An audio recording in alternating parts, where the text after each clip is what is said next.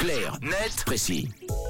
On décrypte ensemble un sujet d'actualité avec toi dans Clarnet Précis Tom et donc nous parlons de bière ce matin. Exactement, la bière qui une fois de plus Mathieu est sous pression. Rappelez-vous, l'année dernière, quelques mois après l'invasion de l'Ukraine par la Russie, on parlait déjà des problématiques qui entouraient la fabrication de la bière à cause des difficultés d'approvisionnement de céréales et de l'augmentation du coût des transports. Mais cette fois-ci, la raison est ailleurs, la bière qui pourrait se faire plus rare et plus chère en raison du réchauffement climatique. C'est-à-dire? Alors, c'est-à-dire que le houblon, cette plante grimpante qui est utilisée pour donner du goût à la bière et pour permettre une meilleure conservation, supporte très mal les hausses brutales de température et les périodes de sécheresse.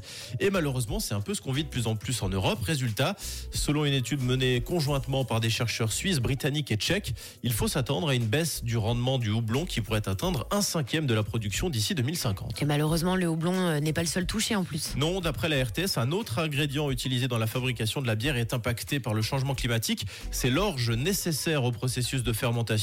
Et selon les chercheurs, cette céréale qui confère le goût amer au breuvage pourrait perdre jusqu'à un tiers de sa qualité.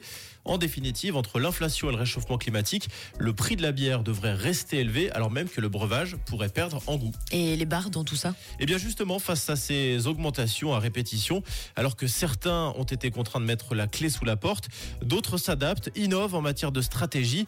C'est le cas du groupe Stonegate qui détient 4000 établissements en Grande-Bretagne et qui a enregistré des pertes de 23 millions de livres sterling au premier trimestre cette année selon le New York Times. Et bien pour stopper cette hémorragie, le groupe a décidé d'appliquer ce qu'on appelle le surge pricing, cette pratique qui consiste à augmenter les prix des bières pression à certaines heures de pointe, le week-end ou le soir de match par exemple. C'est comme qui dirait euh, l'inverse de l'happy hour en fait. Merci euh, Tom, ça donne soif euh, en tout cas.